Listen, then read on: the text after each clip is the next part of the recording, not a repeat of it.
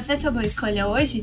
Sejam todos bem-vindos ao Lumescast. Eu me chamo Milena e nesse episódio iremos falar sobre hipertensão arterial. Acredito que todos nós conhecemos alguém ou temos algum familiar com hipertensão, certo? A doença já atinge 35% da população brasileira, sendo que acima dos 60 anos, 61% dos homens e 68% das mulheres possuem hipertensão, e desse número, apenas 20% apresentam controle adequado. Por isso que a hipertensão é o maior responsável pelos casos de derrame cerebral e ataque cardíaco. E ela colabora também para doença renal crônica e demência. Mas e aí, o que, que a gente pode fazer para prevenir ou para controlar a hipertensão? Como que a medicina do estilo de vida vai poder nos ajudar? Já sabemos que uma alimentação equilibrada e exercícios físicos são fundamentais, mas e os outros pilares? Como eles vão interferir? Fiquem ligadinhos que vem muita informação legal aí. Agora eu passo a palavra para minha colega Larissa. E aí, pessoal? A hipertensão, ela é uma doença silenciosa. Muita gente tem e nem sabe porque o normal pode não ser o ideal. De acordo com a diretriz brasileira de hipertensão arterial, o valor ideal ele é menor do que 120 por 80. E as pessoas acham que quando está com um valor de 12 por 80, tá normal. E na verdade o ideal seria a pessoa estar com um valor menor do que isso, né? O usual das pessoas saudáveis e jovens é de 100 por 60, em qualquer idade isso. E aí deixamos a pergunta, né? O que seria uma pressão baixa, então, se quando a gente fala de 100 por 60, essa pressão não seria uma pressão baixa? Na verdade, não. A gente não tem um parâmetro para descrever a pressão baixa. A pressão baixa é considerado quando esse valor da pressão arterial que a pessoa está naquele momento está fazendo mal para ele. E isso tem uma relação com a disfunção na suprarrenal.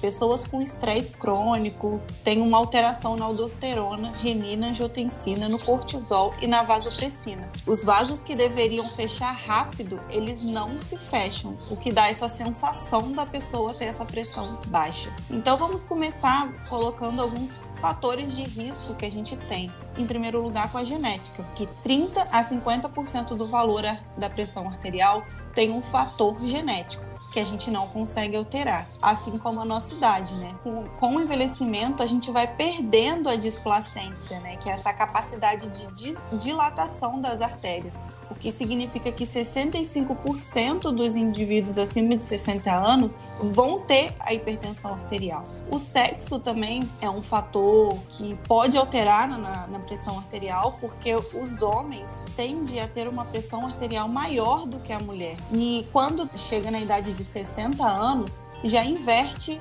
essa relação. A mulher começa a ter um, um valor maior.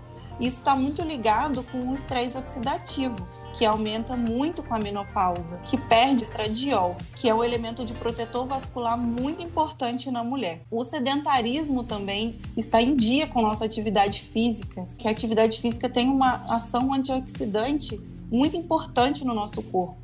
Pessoas que não praticam exercício físico têm mais radicais livres no corpo, têm um pior sistema antioxidante. E o óxido nítrico, né, vale ressaltar novamente que é um protetor vascular de função relaxante, que a gente deve ter ele muito controlado no corpo para ter relaxamento das nossas artérias. Prática regular de exercício físico pode ajudar no tratamento para hipertensão à base de remédio ou até mesmo suspendê-lo, né? Os exercícios devem ser de intensa moderada, de 3 a 6 vezes por semana, em sessões de 30 a 60 minutos de, de duração. A caminhada, a corrida, a natação, exercícios anaeróbicos, alongamentos, bicicleta, yoga, hidroginásticas são indicados para contribuir na redução da pressão sanguínea exercida sobre os vasos sanguíneos. E é muito importante ressaltarmos aqui que antes da prática desses exercícios físicos, deve verificar a sua pressão arterial se você sabe já que você é hipertenso. Porque não se deve fazer exercício físico se sua pressão estiver acima de 16 por 10. E para a prevenção das doenças cardiovasculares, sem dúvida, o exercício aeróbico, como correr, nadar, pedalar, supera o anaeróbico, produzindo elevação do colesterol bom, o HDL melhorando os níveis de glicose em pessoas normais e principalmente nos diabéticos. Dessa forma, facilita o controle da hipertensão arterial, diminui a obesidade, ajuda a abandonar o tabaquismo e melhorando o aspecto, o aspecto psicológico com relação do estresse. Lembrando, porém, que sempre se deve associar ao fortalecimento muscular. Concluindo essa parte do, do exercício físico, a gente tem que estar sempre levando em consideração o nosso peso se a gente está com, com peso ideal, também é muito importante o nosso IMC e a circunferência de cintura. De acordo com as diretrizes, essa medição do IMC e de circunferência de cintura deveriam ser considerados como sinais vitais na nossa prática médica e muitas vezes os médicos nem levam o sobrepeso, esse índice de massa corporal no corpo da, dos pacientes como um fator importante. E isso deveria ser levado muito sim em consideração, porque não só na pressão arterial, em várias outras patologias a gente vê como tem influência desses fatores. Então, para contribuir mais com, a nossa, com o nosso podcast de hoje, a Thaís vai, vai dar mais informações para a gente também. Oi, pessoal, tudo bem? Eu vim falar um pouquinho sobre como a dieta tem influência aqui no controle da hipertensão arterial. O tratamento medicamentoso, ele é muito importante mas a gente pode considerar que a dieta é um dos principais pilares para o tratamento e controle da hipertensão arterial, podendo até reduzir a quantidade de, de medicamentos que a gente toma. Só que para a gente fazer isso, a primeira coisa que a gente tem que tentar fazer é reduzir o sal da dieta. Todo mundo fala isso. É, todo mundo fala isso. A gente faz? Não. Porque a gente consome muito sal. A população brasileira costuma consumir muito sal. Pra vocês terem uma ideia, a média de consumo de sal é de 9 a 10 gramas de sódio que eu tô falando. E a gente tem que reduzir isso para menos de 2,5 gramas por dia. De cloreto de sódio, que é o sal de cozinha, a gente tem que ter, reduzir para 6 gramas por dia que são dois pacotinhos daquele lá do restaurante que a gente costuma comer. Na batata frita a gente bota três pacotinhos. É muito complicado, mas a gente tem que prestar atenção porque é muito importante. No nosso rim, o sódio capta água e quando capta água aumenta a nossa quantidade de sangue, quantidade de sangue aumentada aumenta a nossa pressão arterial. Então é extremamente importante que a gente reduza a quantidade de sal para a gente reduzir a nossa pressão arterial. Fora isso, melhorar a dieta. A gente teve um post recentemente no nosso Instagram, se você não segue, segue lá, o do Instagram da Lumes, falando sobre a dieta DASH. O que é dieta DASH? DASH é uma sigla em inglês que significa mais ou menos métodos para combater a hipertensão arterial. E essa dieta, ela não foca simplesmente e somente na redução do, do sal. Ela foca no melhoramento da qualidade dos alimentos que a gente consome normalmente porque vai ajudar não só com o controle da, da, pressão arterial, como controle também do nosso peso, que como a Larissa falou, é importantíssimo o controle do nosso peso para o controle da pressão arterial, o colesterol, a diabetes, que são dois outros irmãozinhos da hipertensão que ajudam a manter a nossa saúde lá embaixo e aumentar a quantidade de doenças cardiovasculares, né? As doenças crônicas não transmissíveis que a gente chama. E essa dieta, assim, ela é legal porque ela é fácil ela é fácil, não precisa de, de alimento especial, não tem nada muito chique, nada muito caro a gente só tem que ter uma mudança de paradigma na nossa vida, né? Muitas vezes a gente não, a gente acha que é muito difícil fazer dieta, digamos assim, entre aspas, que é caro, mas não. Se a gente mudar o nosso consumo, a quantidade de vegetais que a gente consome, a quantidade de fruta, de grãos integrais, muita gente, muitas vezes as pessoas não gostam de consumir, por exemplo, o arroz integral. Dá para fazer algumas modificações ali, colocar alguma coisa no meio do arroz para poder ficar mais gostoso, mas se você não gosta do arroz integral especificamente, usa outras coisas. Deixa o arroz integrar, o, o, arroz branquinho e coloca alguma fibra a mais ali dentro, tipo uma, um, um, uma linhaça, uma chia, alguma coisa que contenha fibra. E aí a gente já vai ter o efeito do arroz integral que a gente quer ali. Além disso, a nossa dieta, quando ela aumenta a quantidade de fibras que, que os vegetais e as frutas trazem, ela aumenta também a nossa saciedade e acaba que a gente reduz a quantidade de calorias que a gente tem durante o dia, que a gente consome durante o dia, a gente consegue reduzir o nosso peso, consegue manter a nossa glicose controlada. Isso tudo vai ajudar no, no, controle da hipertensão arterial. Outras medidas que a gente tem que tomar aí com relação à dieta especificamente, reduzir significativamente o consumo de álcool. As pesquisas apontam que ele colabora para o enrijecimento das nossas artérias e vai prejudicar, consequentemente, o bombeamento do nosso coração. E o que, que é álcool excessivo, né? Porque, ah, bom, beleza, tá, tem que reduzir, mas para quanto? A gente tem que reduzir para uma quantidade igual ou menor a 30 gramas de álcool por dia. E o que, que é isso? É mais ou menos uma latinha de cerveja com 5% de álcool, de uma latinha de 600 ml, ou uma taça de vinho, ou uma dose de bebida destilada. Parece pouco, né? Mas a gente tem que fazer esse esforço para a gente conseguir ter esse controle certinho da pressão arterial, porque é muito mais importante, né? Gente, como você viu aí as meninas falando, a pressão arterial é fonte de um monte de doenças, infarto, AVC, então é melhor a gente cuidar, né? Melhor a gente cuidar do que depois ter que viver com essas consequências. Assim como o álcool, outra coisa que a gente precisa reduzir, na verdade, nesse caso não é nem reduzir, é parar completamente é com o cigarro. O cigarro, também como o álcool, ele enrijece as nossas artérias, ele inflama as nossas artérias, e isso também faz com que a gente não consiga bombear o nosso sangue corretamente, também faz com que a gente tenha um aumento na pressão arterial, fora outros problemas, né, que o, o cigarro traz. Ele é um fator de risco aí para várias e várias doenças possíveis e imagináveis. Além do cigarro, outros medicamentos que a gente tem que ficar ligado, porque às vezes a gente nem percebe, porque às vezes a gente está pensando em drogas ilícitas, que as drogas ilícitas como cocaína, cannabis, anfetamina, todas essas eles, elas ajudam a aumentar a pressão arterial e dificultar, pior ainda, não só aumenta como ele ainda piora o controle. Mas tem algumas que a gente não toca. Por exemplo, descongestionante nasal, antidepressivo e alguns contraceptivos orais. Então, vamos conversar com, com o nosso médico se a gente da necessidade que a gente tem para utilizar esses medicamentos para a gente conseguir fazer um controle efetivo da nossa pressão arterial. Fora isso, vale a pena lembrar que com relação aos medicamentos, o tratamento farmacológico da pressão arterial tem que ser feito corretamente, utilizando os medicamentos conforme o seu médico solicitou, na dosagem no horário correto, tá bom? E agora quem vai falar um pouquinho sobre uma outra parte super importante para o controle da hipertensão é a nossa amiga Milena.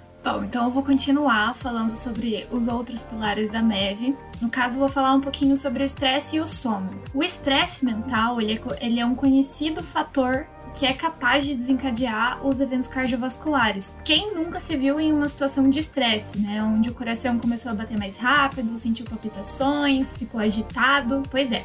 Mas e qual é o mecanismo envolvido? Bom, o estresse, ele vai levar a uma maior ativação do sistema nervoso simpático. Isso leva a uma série de alterações cardíacas, né? Dentre elas a redução da perfusão cardíaca e o aumento do consumo miocárdico de oxigênio. Isso vai acarretar em um aumento da pressão arterial como um mecanismo compensatório para manter as necessidades do coração. Por isso é muito importante manter o controle do estresse. Quando a gente fala em estresse, a gente geralmente associa com o sono, né? Quando a gente está muito estressado, geralmente a gente não tem uma boa qualidade de sono. E enquanto estamos dormindo, todo o nosso organismo passa por um período de descanso e restabelecimento. Com o coração e o cérebro não é diferente. Nas fases mais profundas do sono, os hormônios que controlam a circulação são produzidos. Assim, pela manhã, os níveis níveis hormonais vão estar em ordem. Se o indivíduo dorme mal, ele produz menos esses hormônios que controlam a nossa circulação, o que vai acarretar nesses problemas cardiovasculares, como hipertensão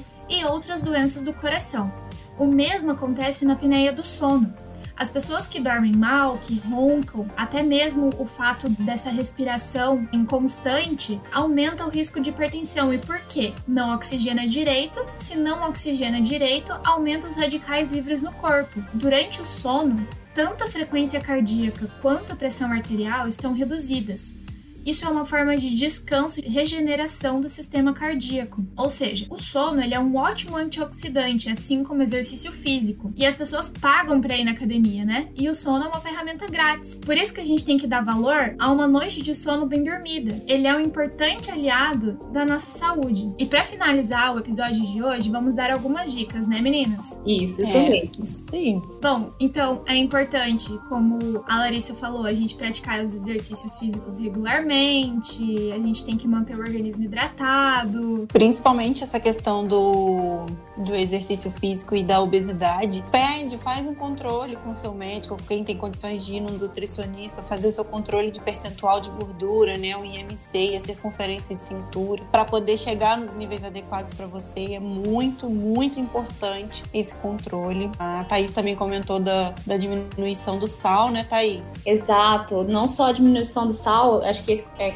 como você disse aí, para o controle do peso, a gente precisa mudar a nossa dieta inteira, né? Igual eu falei lá. E até tinha, trazido, tinha pensado em falar aqui algumas coisas, tipo, por exemplo, alguns alimentos que são legais a gente consumir, que são, assim, conhecidos para redução da, da, pressão arterial, tipo beterraba, melancia, chocolate. Eu adorei esse chocolate o chocolate ele melhor tem antioxidantes e ele ajuda no, na questão cardiovascular aí. Então, ó, meu chocolate. É importante também a gente aprender a controlar o estresse, procurar ter uma boa noite de sono. Sim, se a gente não dorme, né? Acho que durante o, o sono aí a gente consegue ter também uma redução da nossa frequência cardíaca, nosso coração descansa nosso sistema todo descansa. E acho que o sono aí é muito importante pra gente. E uma boa dica também que a gente comentou seria o sal com gergelim, né, Thaís? Que você comentou pra ah, diminuir sim. a quantidade de, de sódio, né? Isso, gersal. Gersal que chama. Pesquisa aí na internet, gersal, sal marinho com gergelim, torradinho, você bate, dá pra você reduzir a quantidade de sal também. A Larissa também falou sobre outro, como é que é, Larissa? É o sal que a gente divide, né? Faz metade sal e metade temperos e usa esse tempero na, na, na preparação dos alimentos, né? Só nisso daí você consegue diminuir na metade o consumo de sal. Além do, da menos quantidade de sal, né? Você também está aumentando seu consumo de ervas, que é muito importante o consumo de ervas na diminuição desse desse estresse oxidativo do nosso organismo. E um outro fator também importantíssimo, que agora no Covid é muito falado, que também tem uma importância muito relevante no, no, controle da pressão arterial é a exposição ao sol, né? A vitamina D é importante também para esse controle. E meninas, um fator que a gente não pode esquecer de falar é a espiritualidade. Tem estudos que comprovam que quem lida melhor com o estresse, né, Milena? Porque tem essa relação com, com a espiritualidade dela, né? Tem uma fé direcionada para alguma coisa, se apegando na espiritualidade eles conseguem melhorar os níveis de pressão arterial, porque quando a pessoa tem essa espiritualidade em dia, ela se apega naquilo e acredita que os problemas dela têm solução. Então ela fica calma e consegue fazer os níveis de pressão arterial dela diminuir. Então é muito importante também a espiritualidade no nosso dia a dia. Com Nossa, certeza, é né? essencial. Até porque os rituais e tudo mais, eles trazem uma paz pra gente, né? Prece. Isso aí. Tudo mais. E a gente não pode esquecer também do nosso último pilar, que são as relações, né? Se a gente tem alguns amigos, momentos de descontração, tudo isso também é importante para aliviar o estresse, para melhorar o estresse oxidativo e tudo mais. Nossa, com certeza. Assim, e se a gente por acaso não tá podendo ter um contato pessoal, né, com um amigo, a gente pode fazer uma reunião virtual, igual a gente está fazendo agora. E assim, se a gente não puder, se os amigos estiverem trabalhando, uma dica aí que eu vi também é a gente aprender um pouquinho de meditação. A gente às vezes acha que é besteira, mas a meditação, a principal base dela é respirar. Exato, a respiração é mega importante. E o yoga também associa a prática física, né, com esse controle da respiração, do, do controle do estresse e tudo, também é uma ótima ferramenta. E a gente usa tanto o celular e o computador durante o dia, ainda mais nessa pandemia, né? Então vamos usar essa ferramenta também, o Google, para poder poder procurar coisas boas. Como receitas, tem milhões de receitas no YouTube, milhões de exercício físico que a gente pode estar praticando dentro de casa mesmo. A gente pode usar as redes sociais e o YouTube, o Google como nosso aliado, que às vezes ele traz é uma fonte de estresse, né? A gente busca notícia, a gente busca coisa que só vai trazer coisas piores para nossa cabeça. A gente tem que usar isso a nosso favor. Exato. Nós temos uma das maiores ferramentas, uma das maneiras mais fáceis de adquirir conhecimento nas nossas próprias mãos. E só, só mais uma diquinha com relação à alimentação. Na hora que a gente for consumir o alimento, na hora que a gente for cozinhar o alimento, reduzir a quantidade de sal. Mas a principal coisa é tirar o nosso saleiro da mesa. Não acrescenta o sal na comida depois que ela já estiver pronta. Coloca uma quantidade reduzida de sal na hora que for preparar ou utiliza o sal do próprio alimento e não acrescenta depois que ela estiver É, e o grande vilão do sal é o sódio, né? É importante também ressaltar que o sódio tá em outros alimentos, nos alimentos embutidos, nos é, alimentos industrializados, como a Thaís comentou, até mesmo nos adoçantes. Não só o sal, mas cuidar todo o alimento que a gente coloca para dentro do nosso corpo, a gente tem que ter cuidado. Bom, pessoal, espero que tenham gostado do episódio de hoje. Tenham uma ótima semana e fiquem ligadinhos que em breve estaremos trazendo mais episódios do Lumicast. Obrigada, pessoal. Até mais. Obrigada, pessoal. Até a próxima.